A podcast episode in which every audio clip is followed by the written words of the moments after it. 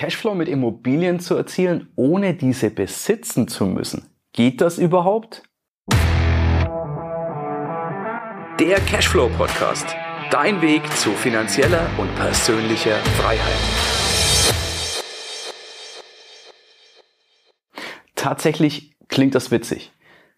Mit Immobilien Cashflow zu erzielen, davon zu leben, ohne eine Immobilie zu besitzen, ja, das geht. Wenn dich das interessiert, dann bleib jetzt unbedingt dran, denn hier habe ich genau die Lösung für dich, wie du in Immobilien investieren kannst und zwar unabhängig davon, ob Immobilienpreise gerade steigen, ob sie sinken, ob wir energetische Sanierung haben, ob die Regierung sich andere Dinge einfallen lässt, die teuer sind oder was auch immer da kommen mag. Auch ein Platzen der Immobilienblase muss für dich kein Problem sein. Es ist tatsächlich so, überleg doch mal bei einem Taxifahrer. Du gehst, du fährst in irgendeine Stadt, gehst an den Taxistand, fährst von A nach B. Du möchtest auf eine Messe, auf ein Konzert, in dein Hotel. Du steigst in das Taxi, der fährt dich dorthin und du bezahlst.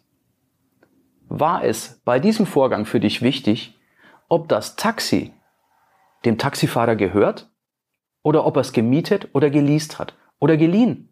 Oder geklaut. Gut, geklaut könnte einen Unterschied machen, aber alles andere ist doch für dich als Fahrgast nicht wirklich wichtig. Genauso ist es beim Thema Immobilien.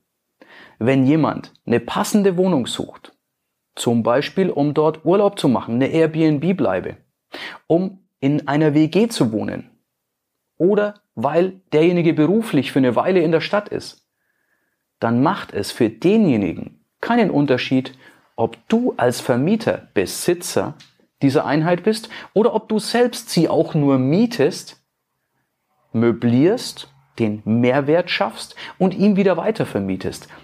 Dem Endmieter ist es tatsächlich völlig egal. Er merkt schlichtweg keinen Unterschied. Im Umkehrschluss bedeutet das für dich, du kannst tatsächlich eine Wohnung anmieten und keine Sorge, ich mache dir gleich auch ein Beispiel, was das für dich finanziell bedeutet.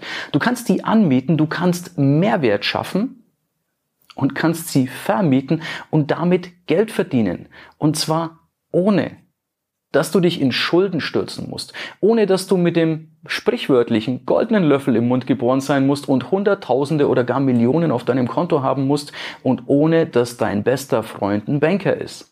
Es funktioniert auch ohne diese ganzen Geschichten.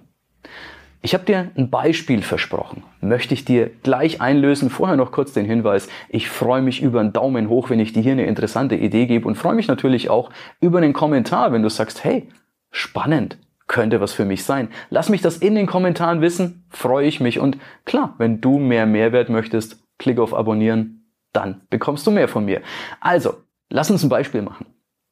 Ich habe eine WG angemietet. Also okay, als ich es angemietet habe, war das keine WG. Da war das eine Zahnarztpraxis. 159 Quadratmeter, ich zahle 1400 Euro Miete. Das ist ein bisschen unter dem Mietspiegel, das ist in Nürnberg. Warum unter dem Mietspiegel? Nun, bei einer Wohnung mit 159 Quadratmeter kannst du dir vielleicht vorstellen, dass nicht so viele Leute die mieten wollen. Wer braucht zum Wohnen 160 Quadratmeter? Die wenigsten. Für mich war es interessant. Und dass es eine Zahnarztpraxis war, hat mich keins, kein Stück gestört. Ganz im Gegenteil, es gab zwei Toiletten, es gab zwei Bäder und es gab sieben Zimmer oder gibt nach wie vor sieben Zimmer. Finde ich super spannend. Den Eingangsbereich, den Empfang, habe ich ein bisschen umgestaltet. Da steht jetzt ein Esstisch drin, da ist ein Dart, eine Dartscheibe drin, da steht ein Kühlschrank und mittlerweile auch ein Bierkasten. Der kommt allerdings nicht von mir. Wir haben die Zimmer möbliert, sieben Zimmer möbliert, eine Küche ausgestattet. Ich habe circa irgendwas um die 8000 Euro für Möblierung ausgegeben. Du erinnerst dich, 1400 Euro Miete. Jetzt habe ich sieben möblierte WG-Zimmer. Meine Einnahmen allein aus dieser WG sind 3400 Euro.